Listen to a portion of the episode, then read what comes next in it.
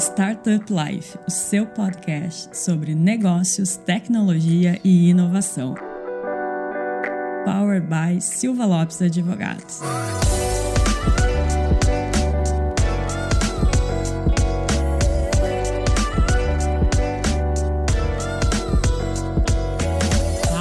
Eu sou a Cristiane Serra e hoje a gente vai falar de um tema que aterroriza alguns empreendedores, outros eu arrisco até que nem, nem vão por esse caminho, por medo também, mas que não é tão bicho de sete cabeças como a gente vai ver aqui com o nosso convidado, o Pedro Branco, Head de Compliance do Silva Lopes Advogados. Pedro, bem-vindo de volta. Muito obrigado, muito obrigado, Cris, pelo convite novamente. É sempre um prazer estar aqui conversando com os que envolvem o compliance. A gente já falou sobre um pouquinho especificamente sobre compliance também, desmistificando alguns medos que o mercado tem. Depois a gente falou sobre gestão de riscos também, trazendo um pouco ah, na prática, no dia a dia, como pode agregar valor. E hoje vamos desmistificar a questão da regulação, né? É, e tem muita coisa por aí, né? Tem muita coisa, tem muita coisa. E regulação é uma coisa que vai se movimentando muito, né? O regulador está sempre atuando, está sempre mudando. Então tem bastante tema aí para a gente tratar e para a gente desmistificar.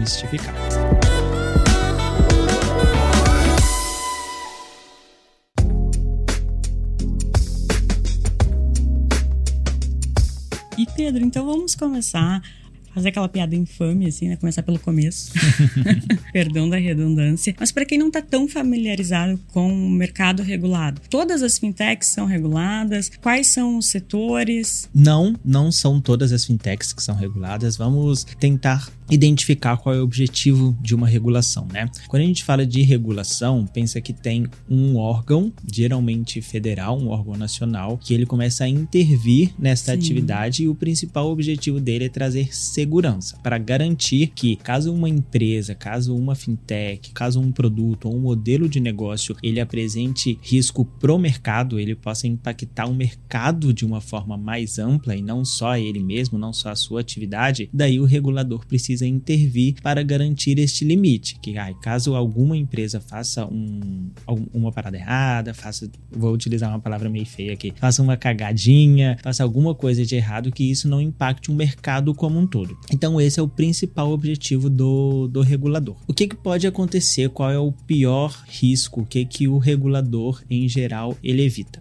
Impacto em cliente, então impactar a vida das pessoas e principalmente nos mais regulados. E aí, quando a gente fala de setor financeiro, a gente está falando, claro, das fintechs, mas também a gente está falando de empresas financeiras que não utilizam base tecnológica, bancos comerciais tradicionais, bancos de desenvolvimento, tudo isso que perpassa o setor financeiro tradicional. E a gente também tem esses outras, essas outras atividades que não são necessariamente de banco, instituição de pagamento, mas que estão ali dentro desse ecossistema, que é seguradoras, investidoras, representantes de, de investimento imobiliário. Então, basicamente, tudo que envolve dinheiro, envolve uma grande capacidade de atrair público e tem uma grande base de clientes e que caso tu ofereça algum risco, caso tu faça alguma coisa que possa impactar o teu negócio e os teus clientes, isso pode gerar um efeito cascata, Sim. pode gerar um efeito dominó e aí afeta o, o mercado como um todo e aí isso que, em geral, o regulador tenta evitar e tenta garantir que isto não aconteça. As medidas tomadas pelos reguladores é uma polêmica não só no Brasil, mas no mundo todo, né? Então, a gente tem aí alguns entraves com algumas empresas de base tecnológica, porque é o nosso,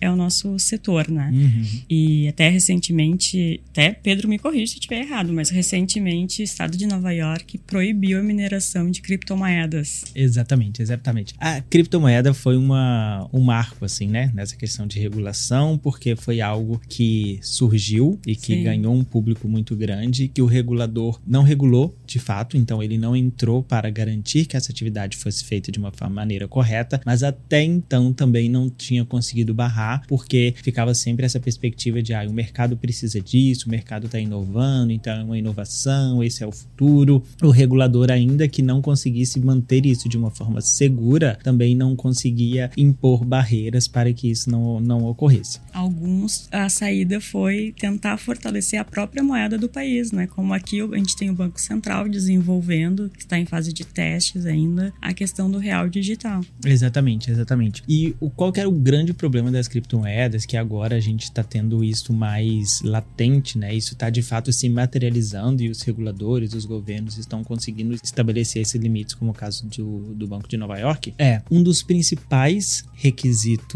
da regulação, uma das coisas que a regulação mais exige é que tu de fato consiga rastrear toda essa movimentação financeira. Então tu saiba de onde o dinheiro está indo, para onde ele está indo, quem são os beneficiários, quem Sim. são os agentes dessas transações. E o cripto, a criptomoeda, ela blinda isso, porque ela não passa por esses controles, então de fato se tu manda um grande montante de dinheiro de um lugar para o outro, de um país por outro, faz câmbio, a criptomoeda ela não garante que tu saiba quem é a pessoa que está por trás. Sim, então, e é fragmentada também. Exatamente. Né? Exatamente. Então isso acaba que aumenta a probabilidade e, e questões que os reguladores e os governos buscam evitar e buscam garantir, que é o envolvimento em lavagem de dinheiro. Sim. Então, o grande americano fala muito, existe uma, uma frase muito comum do americano que é sempre que vai fazer alguma investigação financeira, usa o termo follow the money. Então, se você consegue fazer o rastreamento desse dinheiro, de onde que ele surgiu, qual a origem,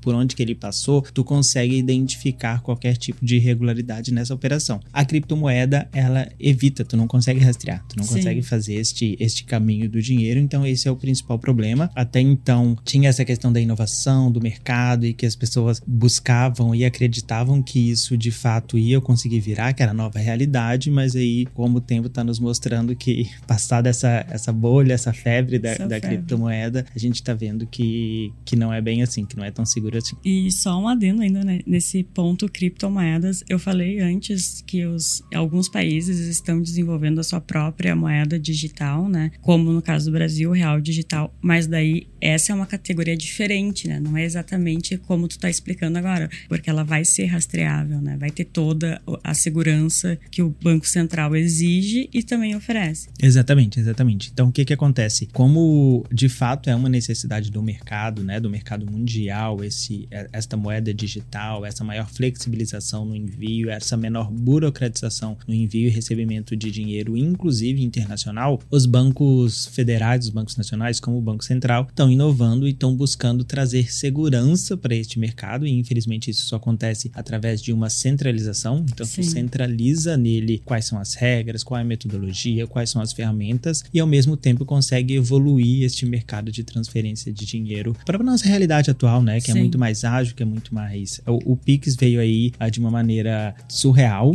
que nem Sabe acreditava. Que esses dias eu tava pensando, pô, faz só dois anos que tem Pix, parece que teve teve a vida toda.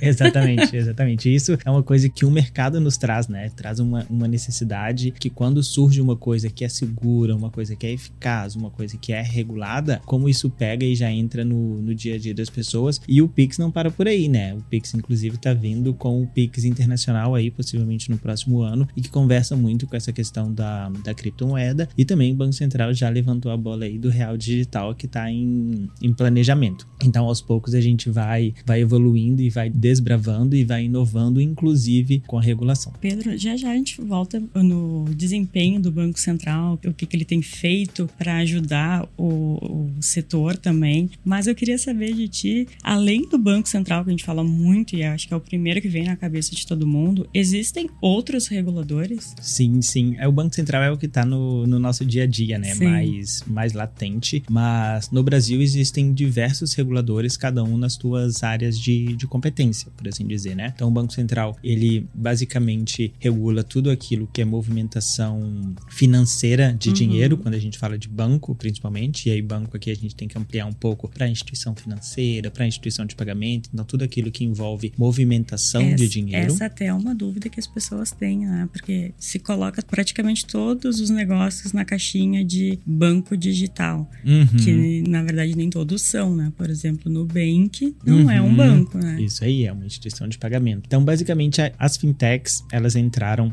nessa onda da instituição de pagamento, que são estruturas mais enxutas. Pensa que um banco, um banco tradicional, ele envolve movimentação de dinheiro, ele envolve produtos financeiros, ele envolve empréstimo, ele envolve garantias, ele envolve custódia, ele envolve penhora, ele envolve diversos produtos que são uh, que exigem uma regulação maior, que exigem uma complexidade maior o mercado como uma bancarização cada vez maior, mais latente, e a gente muito necessitado dessa desburocratização, da gente conseguir fazer as coisas sem precisar em agências, começou-se a surgir as famosas fintechs e principalmente voltadas para a necessidade do público que é, eu não quero nada disso, eu não quero penhora, eu não quero empréstimo, eu não quero ter que ir no banco, eu não quero emitir cheque, eu quero um aplicativo no meu celular onde eu consiga pagar minhas contas. É basicamente isso. E aí surge o mercado, trouxe um pouco essa, esta, o Nubank foi um dos percursores de trazer essa tecnologia uh, para a nossa realidade e o Banco Central vendo essa movimentação do mercado precisou se adequar também. Então ele começou a inovar e começou a regular essas novas operações baseadas na realidade. Então primeiro veio a regulação das instituições de pagamento, depois criou-se novas instituições financeiras que ainda que operassem com crédito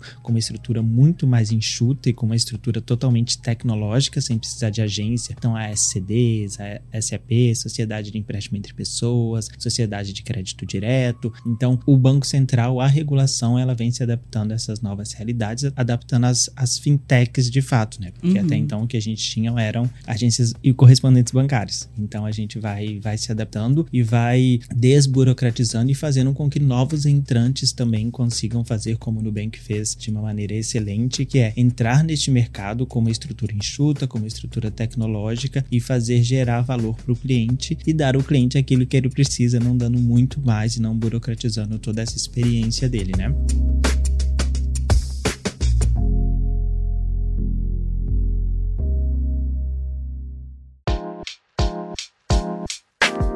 Uma pergunta bem de leiga, mas pelo que tu tá me explicando pra gente, eu queria deixar bem claro, assim, pra quem tá ouvindo a diferença mesmo, né? Então, um banco digital é igual um banco tradicional, só que digital. Exatamente. Quando a gente fala de banco digital, a gente precisa de subdividir este banco, né? Uhum. Se, qual que é o conceito de banco que eu utilizo? O banco é um meu um banco digital é um aplicativo onde eu consigo pagar, receber conta, fazer transferências, pagar meus boletos. Isso conceitualmente não é um banco. É uma instituição de pagamento. A gente enxerga isso, o mercado enxerga isso como um banco digital, mas ele de fato não é um banco. E quando a gente fala do banco tradicional, a gente pensa que além disso, dele fazer todas essas transferências, do nosso cartãozinho de débito, de receber nosso salário, pagar nossas contas, ele tem uma quantidade de produtos muito maior que envolvem Sim. basicamente crédito. Sim. Então, quer captar crédito do mercado, alavancar e fornecer crédito, cobrança de juros, garantia, financiamento imobiliário. Então, tudo isso geralmente um banco digital, que é o que a gente conhece como fintechs ou instituições uhum. de pagamento, ele não consegue fazer ainda estamos evoluindo, mas o banco tradicional ele tem uma, uma gama de plataformas de produtos mais tradicionais e necessitam de uma burocracia maior porque tem produtos mais complexos, né? Então, quando a gente fala de pagar e receber contas e, e receber o teu salário no final do mês e ter um cartão de crédito é diferente de tu ter um financiamento imobiliário, um financiamento rural, Sim. né? Então tem uma complexidade maior e o nível de regulação o Banco Central trouxe para segregar, para falar, ah, se tu tem uma uma instituição mais simples, que é apenas um aplicativo, tu não tem agência, tu não fornece esses produtos mais complexos, eu vou te exigir muito menos, porque o risco que tu traz para o mercado é muito menor. Se tu é uma instituição tradicional, por assim dizer, se tu é um grande conglomerado, tu tem agência no país todo, tu fornece crédito, crédito rural, crédito através de BNDES, enfim, toda essa maior complexidade, eu vou te exigir muito mais, porque o teu Sim. risco perante o mercado é muito maior. Perfeito, muito obrigado pela explicação. Acho que todo mundo agora entendeu? Que bom. bom, fui eu aqui que desviei, né? Abri aqui Imagina. um caminho secundário, mas além do Banco Central, então, que faz todas essas regulamentações que tu nos explicou, quais outros reguladores? Sim, o Banco Central que está no nosso dia a dia, igual a gente explicou aqui, tem a SUSEP, que faz a regulação de seguros, então todas as seguradoras, como é que funciona basicamente um seguro, né? A gente brinca muito, minha avó dizia que seguro tu paga para não usar. Exato. Que é justamente isso. Então o seguro ele capta dinheiro de diversas pessoas e fornece para eles segurança. Caso aconteça alguma coisa, caso materialize um risco, todo esse dinheiro que eu captei das outras pessoas, eu vou te dar para que tu tenha essa segurança no momento de crise. Pensa que isso traz um risco para o mercado muito grande, que é se todo mundo precisar ao mesmo tempo e não tem dinheiro, porque a gente tira dinheiro, as pessoas pagam infinitamente menos do que de fato elas utilizam quando alguma coisa acontece. Então tem toda uma questão de gestão de carteira, de gestão de perfil, de gestão de classificação de risco que uma seguradora precisa ter, porque se ela não faz isso muito bem, a chance dela quebrar e não atender ninguém é muito grande. Então a gente tem a SUSEP que faz esse papel perante as seguradoras. A gente também tem a CVM que traz essa regulação pro mercado de valores mobiliários, que é basicamente investimentos, né? Então quando a gente fala de fundos de investimento, quando a gente fala de ações em bolsa, ações de companhias de capital aberto, tudo isso também envolve uma questão muito grande de riscos, de, é, de gestão de, de carteira. A gente tem um mercado que as pessoas, apesar de serem muito ávidas por investimento, cada vez mais, as pessoas têm pouco conhecimento. Então a gente tem os consultores de valor imobiliários que eles têm uma responsabilidade perante o mercado muito grande e que a própria CVM regula. Tu precisa ser certificado, o que que tu pode falar, o que que tu não pode falar, qual tipo de risco tu pode assumir, qual tipo de risco tu pode falar para o teu cliente para ele assumir. Então a CVM ela faz essa regulação mais voltada para valores mobiliários, que no dia a dia é o que a gente chama de bolsa de valores, bolsa de ações.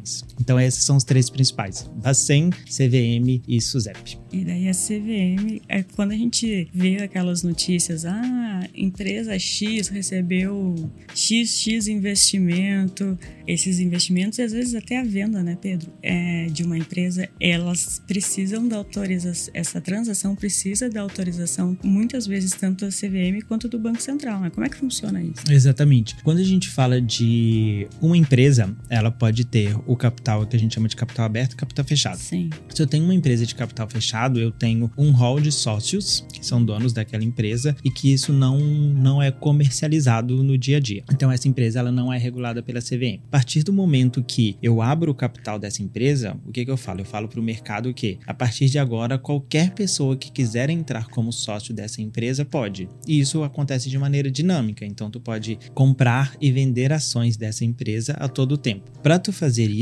a CVM ela exige que, que tu primeiro que tu contrate uma empresa que possa fazer essa comercialização para você. Então essa empresa ela precisa ter todo o, os certificados, ter todos os controles que a CVM exige e a empresa também ela precisa garantir o um mínimo de transparência. Porque o que eu estou dizendo para o mercado é, olha, essa empresa que ela está apta para receber investimentos. Se é uma empresa que eu não consigo garantir a qualidade das informações, a qualidade dos balanços financeiros, se o mercado não sabe ou não consegue confiar no que de fato está acontecendo dentro dessa empresa a gente tem um, um, risco muito grande de investimentos errados e de investimentos baseados em informações que são até mesmo falsas. Então a CVM ela busca garantir essa saúde e essa transparência desse mercado de comercialização de ações. Perfeito. E Pedro, agora um, uma questão assim mais opinativa mesmo é como tu lê, como tu entende o papel do, vamos falar primeiro do Banco Central, né, Sim. né, que é o que está no dia a dia diante do cenário atual que nós temos. Sim. Quando a gente fala, não vou falar só do Banco Central, vou falar claro. como um todo, tá? De, de regulação como um todo. Quando a gente fala de regulação como um todo, o que o mercado, os empresários geralmente veem é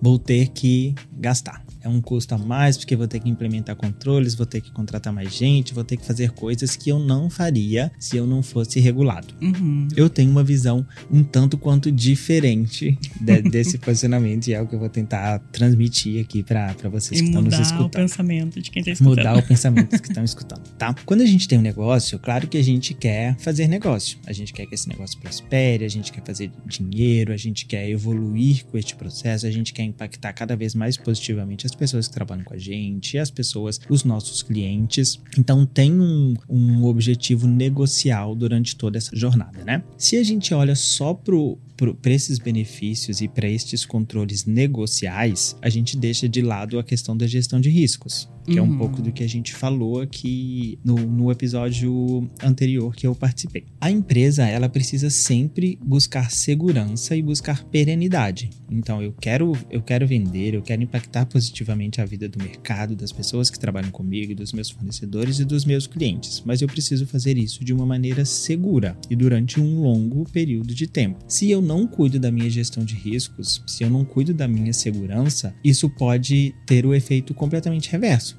tu impactar negativamente a vida do mercado e a vida das pessoas. Quando a gente fala de gestão de riscos, a empresa internamente ela tem todo esse trabalho de qual é o meu modelo de negócio, o que, que pode dar errado, o que, que eu tenho que me preocupar, o que, que eu não posso deixar escapar, o que, que precisa estar aos meus olhos. Quando a gente fala de regulador, ele faz esse trabalho para ti. Sim. Ele já te diz o que, que tu precisa fazer para que tu tenha segurança. Ele já te diz, olha, tu precisa saber quem são os teus clientes, porque o teu cliente pode estar utilizando a tua plataforma para cometer crime financeiro.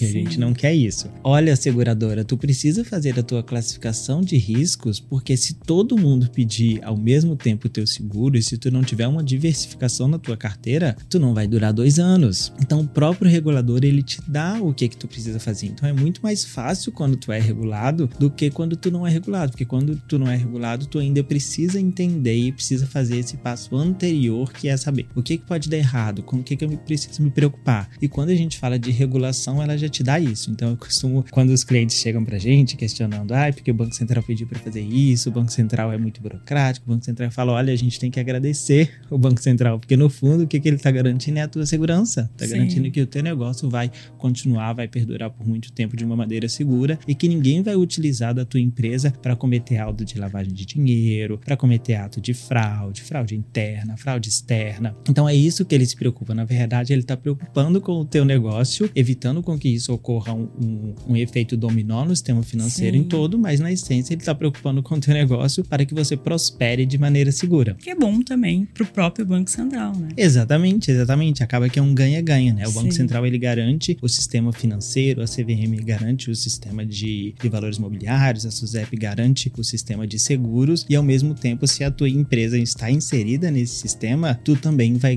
vai ter uma garantia, vai ter uma segurança de, de perenidade e vai poder fazer os teus negócios de maneira cada vez mais transparente, por assim dizer. A gente pode dizer que nesse aspecto de regulamentação, o Brasil ele vem se destacando bastante, né, em termos de fintechs. O, ban o Banco Central, principalmente o Banco Central, né, ele se destaca bastante internacionalmente, já ganhou alguns prêmios, se mostra bastante aberto a, a essas, essas adaptações com a atual realidade, né? Sem dúvida, sem dúvida. Isso não é de hoje, tá, Cris? Desde Sim. muito tempo, o sistema financeiro nacional, o sistema financeiro brasileiro, ele é reconhecido mundialmente por ser um sistema extremamente seguro, um sistema que consegue fazer uma regulação em prol do mercado e um sistema completamente inovativo, então que não se congela, né? Não fica parado no tempo. Eu lembro que eu já fiz alguns cursos fora, já estudei sobre sistema financeiro, sobre gestão de riscos financeiros na- em algumas universidades do mundo e sempre quando eu falava que era brasileiro, os professores, os outros colegas ficaram extremamente curiosos que é, cara, como que vocês fazem?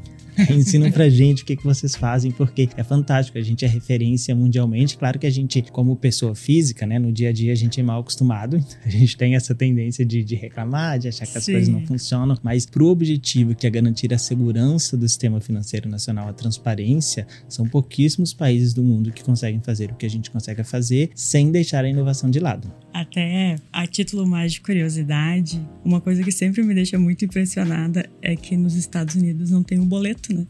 Exatamente. A gente acha que tem boleto em todos os lugares. Que hoje o boleto já tá meio que em, desuso, né? Por causa do Pix. Exatamente. Outra coisa que, no- que as- quando as pessoas viajam para fora, principalmente para os Estados Unidos, pensam é: não posso parcelar no cartão de crédito, não posso comprar meu iPhone parcelado de 12 vezes, igual eu passo no Brasil. Então são coisas que o mercado brasileiro ele traz de uma forma tão segura, de uma forma tão perene, que a gente não se dá conta, né, dessas inovações. O Pix também, olha, diversos ah, países do mundo extremamente avançados, com economias extremamente mais seguras e mais avançadas, países desenvolvidos, não conseguiram até hoje implementar transferências online, que é o que o Pix nos Sim. traz, de maneira segura, de maneira rápida, do jeito que o Brasil fez e que já hoje em dia, salvo engano, o Pix representa de 40% a 50% de todas as Sim. transações em dois anos. Então, Já ultrapassou to- todas as outras formas de transações. Exatamente. Então, o, o, o, Banco Central, o Sistema Financeiro Nacional como um todo, é um sistema muito reconhecido mundialmente, não à toa. E recentemente, falando ainda de Pix, o Banco Central anunciou que vai abrir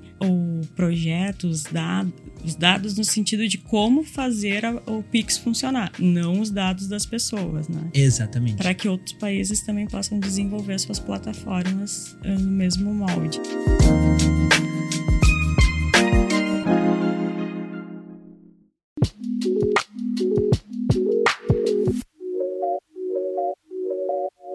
Pedro, ah, nem tudo são flores, né? A gente tá vendo aqui que o objetivo e essa perspectiva que tu traz, eu acho que ela é muito boa de que esses reguladores, eles estão, na verdade, buscando auxiliar e facilitando a vida dos empreendedores, de fintechs e todo mundo mais que está no mercado financeiro, mas existem muitos desafios, né? Um deles é a quantidade de regulamentações, resoluções que existem, inclusive até para o empreendedor identificar que tipo de fintech ele é. Uhum. E aqui eu já deixo uma dica também, gente, que no nosso site do Silva Lopes Advogados, a gente tem a nossa inteligência artificial, o Todd, que ele aprendeu todas as uhum. regulamentações de fintech e conforme você vai respondendo ali de maneira bastante prática e didática até, ele vai indicar qual categoria o seu negócio se encaixa mais e depois, claro, remeter a uma, a uma pessoa aqui do escritório para que você possa continuar o processo. Ele faz tudo isso em menos de dois minutos, coisa que um advogado levaria seis dias, uhum. se eu não me engano. Isso aí. Dos desafios, tá, Cris? Primeiro desafio é a gente desmistificar. Acho que é o que a gente está fazendo aqui. Então, Sim. mudar um pouco o mindset desse medo de regulador, de achar que o regulador só quer atrapalhar, que o regulador só quer burocratizar, porque esse não é o objetivo. Então, quando a gente começa a captar e mudar esse pensamento de, ai, ah, ok, qual é o objetivo desse regulador, né? Por que, que ele está pedindo para eu fazer isso? Faz sentido? A gente começa a enxergar as coisas de uma forma mais claras e uhum. começa a fazer aquilo e implementar aquilo que de fato faz sentido para minha empresa. E aí eu paro de implementar as coisas porque a regulação está me pedindo e começo a implementar as coisas que façam sentido para minha empresa e que porventura atendem à regulação. Sim. Então acaba que fica muito mais didático, fica muito mais dinâmico, agrega valor para tua empresa, agrega segurança e a gente também começa a entender um pouco deste objetivo do regulador. Então, esse é o primeiro passo, mudar o, o mindset. O segundo passo é, mudando esse mindset e entendendo o objetivo da regulação, é fazer o que faz sentido para minha empresa. Então, se sai uma nova resolução igual saiu na semana passada, a partir de agora, instituições de pagamento precisam implementar um sistema de controles internos. Se eu não entendo o que que o controles internos busca garantir numa empresa e eu me desespero sabendo que eu vou ter que implementar um controles internos e eu entro no site do Santander ou do Banco do Brasil ou da Caixa e vejo a estrutura de controles internos dele e acho que vou ter que implementar aquilo na minha empresa, aí de fato se torna um problema. Sim. Porque olha o tamanho, olha a complexidade, né? Olha o porte de uma empresa dessa para tu pegar toda a estrutura, todo o sistema de controles internos e querer colocar na tua fintech. Sim. Aí de fato começa a ser um problema. As regulações e principalmente a regulação do Banco Central, ela traz muito claro em basicamente todas as resoluções dela que é: tu precisa implementar controles que estejam adequados à complexidade, ao porte da tua empresa.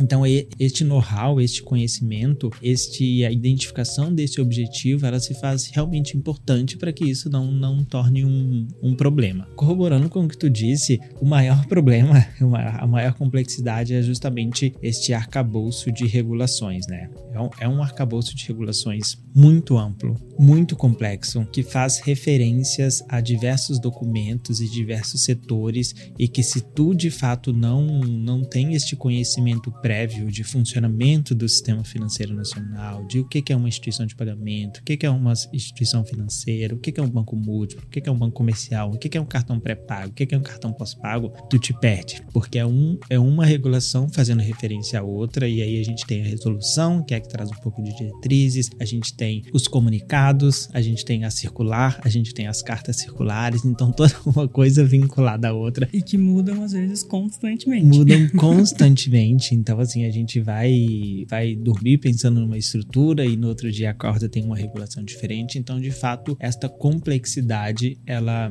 existe e nestes casos nada melhor do que tu contar com a ajuda de profissionais que se dedicam a isso, né? Sim. Então é importante um tu, ter, tu ter um respaldo, tu ter uma assessoria jurídica de compliance que vai te apoiar nisso, ou tu ter um profissional capacitado em casa para que consiga fazer essa leitura, para que consiga identificar os objetivos, para que consiga mapear tudo aquilo que é aplicável para tua empresa e aquilo que faz sentido para você implementar, mesmo porque no momento de, de discussões, no momento de uma investigação, no momento de um processo administrativo, no momento de um processo de autorização para funcionamento do regulador, no momento de uma auditoria, a gente tenha isso tudo muito mapeado e que a gente saiba exatamente o que eu implementei, por que eu implementei e aquilo que eu porventura não implementei, eu também ter justificativa. Ah, eu não implementei, por mais que na regulação esteja falando, talvez, ah, tu precisa ter um diretor responsável pela atividade de crédito na tua empresa.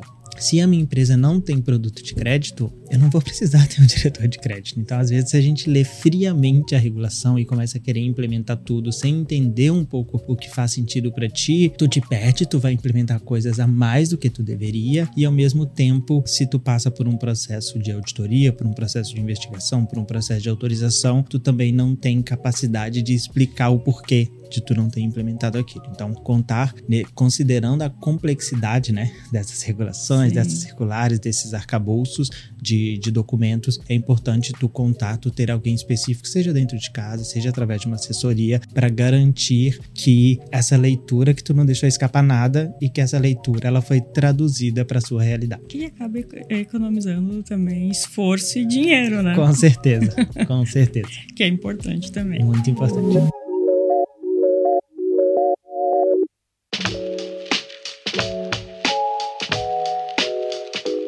Seguindo nesse caminho, Pedro, que a gente falasse agora um pouco numa coisa que mexeu bastante com as fintechs, de, as instituições de pagamento nesse último ano, em 2022. Aí ali na finaleira o Banco Central resolveu estender, e não foi pouco, estendeu, assim, a perder, quase perder de vista, uhum. a questão da, do pedido de autorização, né? Então, exatamente. Conta pra gente um pouco como é que funciona. E... Trazendo um pouco do histórico, né, dessa regulação da instituição de pagamento, pensa que a instituição de pagamento é uma coisa recente e uhum. que ela uhum. veio junto com o movimento das fintechs, né? Isso um pouco que a gente explicou no, no, no início pro meio ali do episódio, falando que ah, adequar a realidade do cliente, o cliente não quer nenhum produto financeiro complexo, o cliente quer receber o salário dele, pagar as contas, receber transferências, utilizar o cartão dele para fazer compras e é isso. Assim surgiram as instituições de pagamento. Quando a regulação surgiu, o que, que o Banco Central ele fez? Ele falou: olha, se a tua empresa ela possui um porte que esse porte não é, não tem a capacidade de gerar um risco para o sistema financeiro nacional como um todo, então um pouco daquilo que a gente está falando, se ele tem um volume limitado de clientes, se não movimenta tanto dinheiro dentro uhum. da, tua, da tua plataforma, continua operando normalmente. Eu não vou implementar nenhuma regulação em ti, eu não vou te exigir nenhum tipo de, de burocracia, nenhum tipo de controle, até o momento que tu tenha um porte que daí já começa a preocupar e que se acontecer alguma coisa contigo, tu pode influenciar no sistema financeiro nacional. Então ele, ele deixava essa janela e aí ele estabeleceu ali alguns volumes, tanto de volume de quantidade de clientes, quanto de dinheiro que é movimentado dentro da plataforma. Ele falou: abaixo disso, tu pode seguir tua vida, a regulação não te atinge. Se tu passou desse volume, a regulação vai te atingir tá? Então foi assim que nasceu as instituições de pagamento e aí a gente tinha, a gente segregava instituições de pagamento reguladas e instituições de pagamentos não reguladas. Quando foi ali no final de não sei se foi de 2019, 2020 por ali, veio muita instituição de pagamento. Muita, muito, muita. Então, ao invés de o Banco Central falou, cara, talvez eu, por eu ter limitado o volume de clientes por empresa, Talvez eu esteja, eu tenha pulverizado um pouco o risco, mas surgiram muitas instituições e que todas essas instituições juntas, se uma começa a afetar a outra e se uma está sendo irresponsável, eu já não vou conseguir garantir mais a segurança do sistema financeiro nacional sem regular. Então o que, que ele falou? Ele falou: a partir de agora, todas as instituições de pagamento, independente do volume, independente da quantidade de clientes, antes dela operarem, eu quero certificar e eu quero autorizar elas e eu quero garantir que elas sejam seguras. E aí tirou essa, essa figura da instituição de pagamento não regulada. Todas elas passaram a ser reguladas. Só que surgiu um problema, uhum. que é e aquelas que já estavam operando dentro dos limites, a gente, o Banco Central tinha duas opções. Ou ia pedir para todas pararem, e só operarem depois que ele avaliar todas, que ia gerar um caos Sim. no mercado e nos negócios, ou e a saída que ele identificou foi: vou fazer uma janela de transição. Uhum. Essa janela de transição vai, vai durar três anos, que é de 2019 até 2022, não, de 2020 a 2023. E baseado no volume, na, no, no tamanho, aos poucos eu vou passando por o processo de autorização dessas empresas que já estão funcionando. Continuem funcionando e durante esses três anos a gente faz essa higienização e a gente passa por todas pelo processo de autorização. O que, que aconteceu no final do ano passado? Essa janela de transição estava se encerrando, uhum. se encerrava em março agora, março de 2023, e a quantidade de instituições de pagamento que pediram autorização, que já estavam em funcionamento e que precisavam de autorização para continuar operando, ela atingiu um número absurdo. E o Banco Central ano passado teve greve de servidores, Sim. teve um volume surreal de aderência ao Pix, que precisava analisar todos os pedidos do Pix, que precisa de autorização prévia para operar Pix, e além disso, chegando o final da janela de transição. Então, ele falou? Não vou dar conta, não consigo fazer. Então, ele ampliou essa janela de transição por mais tempo. A gente esperava que não seria por tanto tempo, mas algumas empresas que teriam que pedir autorização até 2023 puderam, vão poder pedir autorização até março de 2029. É, foi... Foram seis anos aí de. Foi uma folga considerável. Isso, uma folga considerável. E ao mesmo tempo ele começou a atacar primeiro as pessoas que trazem um maior volume. Então uhum. ainda continua com aquele objetivo de vou mitigar o que me traz mais risco primeiro e vou alongar o que me, o que me traz menos risco ao longo do tempo. E assim ele consegue ir trabalhando. Exemplificando, a gente pode fazer uma analogia ao às emergências de hospitais, de hospitais, né? Que tem aquele padrão de cores. Então, se, tu, se é muito urgente, tu recebe a pulseirinha vermelha ou laranja. Se é um médio, a amarela. Se é menos, se é uma coisa mais tranquila. Geralmente eu sou mais tranquila quando eu vou. é a verde ou azul, né? Exatamente. Então, que é o, o... Vai esperar mais, no caso, para ser atendido. Exato. Então, as empresas que possuem um volume maior de movimentação financeira, um volume maior de clientes e que, se não estiverem aderentes, se não tiverem essa segurança que o Banco Central exige, possam gerar um impacto maior, elas estão no início dessa janela. Então não Sim. foi adi adiado tanto assim. As que são mais tranquilas, têm menos clientes, menor movimentações, que se tiver algum problema não vai ter um impacto tão grande, daí elas foram mais ali pro, pro final. Perfeito. Pedro, as empresas que estão começando e precisam da autorização para operar, os requisitos são exatamente iguais aos requisitos de quem já está operando? Sim, geralmente os requisitos eles são voltados para o negócio, uhum. então para o tipo de instituição, né? Então Sim. uma instituição de pagamento que emite apenas cartão de débito, que é uma instituição de pagamento pré-paga, que a gente chama, ela tem alguns requisitos. Uma instituição de pagamento pós-paga, que emite cartão de crédito, por exemplo, ela tem outros requisitos. Isso independe se, se ela já estava operando, se ela vai entrar agora, os requisitos uhum. são o mesmo por tipo de instituição. A gente está falando de uma instituição financeira, também a mesma coisa, de um arranjo de pagamento, enfim. Então depende mais do, do tipo de instituição, do tipo de produto, do tipo de negócio que tu tem, do que, do que se tu já estava operando ou não. Perfeito. E outra questão que os nossos ouvintes podem também estar pensando: quando pedir? Eu posso começar o meu negócio esperar ele dar certo para fazer o pedido? Depende. Depende do tipo do teu negócio, né? É isso que a gente tá, é isso que, que o Banco Central ele tá tentando limitar. Para instituições de pagamento pré-paga, eu não posso começar a operar atualmente, já pude no passado, mas atualmente eu não posso começar a operar sem eu ter autorização do Banco Central.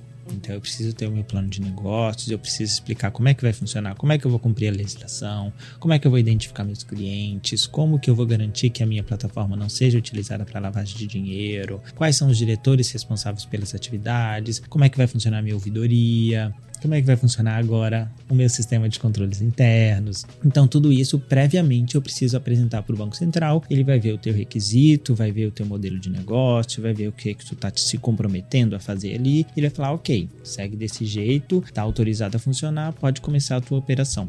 Então, tu precisa dessa autorização prévia. Para outros tipos de instituição, ele ainda manteve esse limite. Então, para alguns outros, alguns outros modelos de negócio, alguns produtos, não, tu ainda pode começar a operar desde que num, com os limites pré-estabelecidos, tanto uhum. de quantidade de clientes quanto de volume transacionado até determinado montante e aí depois desse montante tu precisa fazer o pedido de autorização. Então depende muito do modelo de negócio, do tipo de produto que tu tá trazendo para o mercado. Então é realmente necessário sempre uma avaliação prévia, né? se debruçar em cima do modelo de negócio, como tu disse, sempre que possível contar com uma assessoria externa ou com alguém interno, mas que esteja bastante familiarizado com uhum. o tema. E então também, Pedro, agora para a gente se encaminhar para o final, assim, o que que tu sugere para as empresas que estão se preparando para fazer esse pedido, independente se elas já estão operando ou não? O primeiro passo, acredito piamente, que é buscar uma assessoria qualificada tá? Uhum. Essa assessoria qualificada ela vai trazer não só a leitura da regulação e o que é aplicável para você, porque isso internamente também pode, pode ser feito. A gente tem algumas ferramentas que auxiliam nessa identificação das resoluções que são aplicáveis ao teu negócio, mas ela, essa assessoria ela vai conseguir, como ela acompanha o mercado, acompanha o Banco Central, acompanha outros players do mercado, então ela já sabe o que que dá certo, quais são as maiores preocupações do Banco Central, quais são as maiores preocupações do mercado. Então ela vai conseguir te trazer de uma forma muito mais mais personalizada, de uma forma uhum. muito mais eficiente, qual é a segurança que o Banco Central está buscando do teu negócio e ao mesmo tempo sem onerar muito, sem burocratizar muito. Então, cuidando da experiência do usuário, cuidando uhum. da, da agilidade. Então, essa assessoria especializada, ela vai te dar esta, essa segurança e também vai ter um apoio, quase que eu digo ali, emocional, né? Porque é um processo de fato burocrático, é um processo que dá medo, porque imagina que tu tem uma empresa, tu tem um modelo de negócio e tu tá precisando convencer um terceiro de que o teu negócio é seguro. Que se Sim. aquele terceiro ele não confia que o teu negócio é seguro, ele não vai deixar tu operar, Sim. vai deixar tua empresa rodar. Então, tem um receio muito grande do que, que disso dá errado, então até um apoio apoio emocional ali do dia a dia, de acompanhamento, de dar segurança para garantir que tudo que tudo vai dar certo e que por talvez uma coisa boba, um pequeno detalhe, tu não perca, não digo nem de ser negado a tua autorização para funcionar, mas às vezes tu perca tempo ali, né? Porque às vezes tu, tu, esqueceu alguma coisa, então, e aí ele vai te pedir mais documentações, talvez ele vai querer fazer uma auditoria na tua empresa e que este processo pode se alongar por mais tempo. Então, ter uma assessoria especializada e principalmente uma assessoria que acompanhe o mercado e que saiba como como o Bacen funciona, que sabe o que, que o mercado está fazendo, como o mercado está se adaptando a essas novas realidades, essas novas regulações, eu entendo que é essencial para passar por este, por este processo da maneira mais tranquila possível. Perfeito. Então, para finalizar, eu só tenho mais uma perguntinha capciosa, assim, o que que tu espera para este ano do mercado regulado? 500 mil novas regulamentações. Sim, pergunta de um milhão de dólares, né?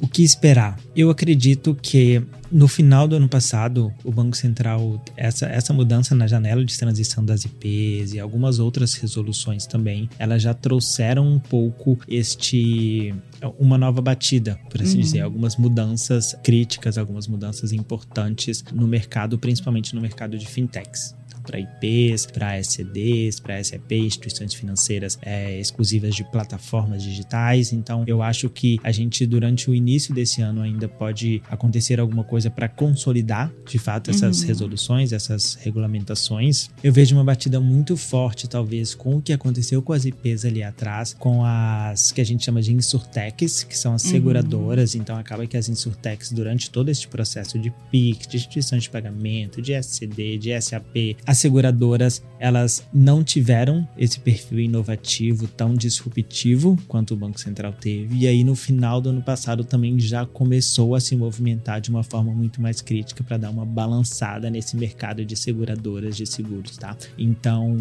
esta seria, eu acredito, a minha grande aposta para 2023 aí seria o mercado das insurtechs. Perfeito, então, Pedro.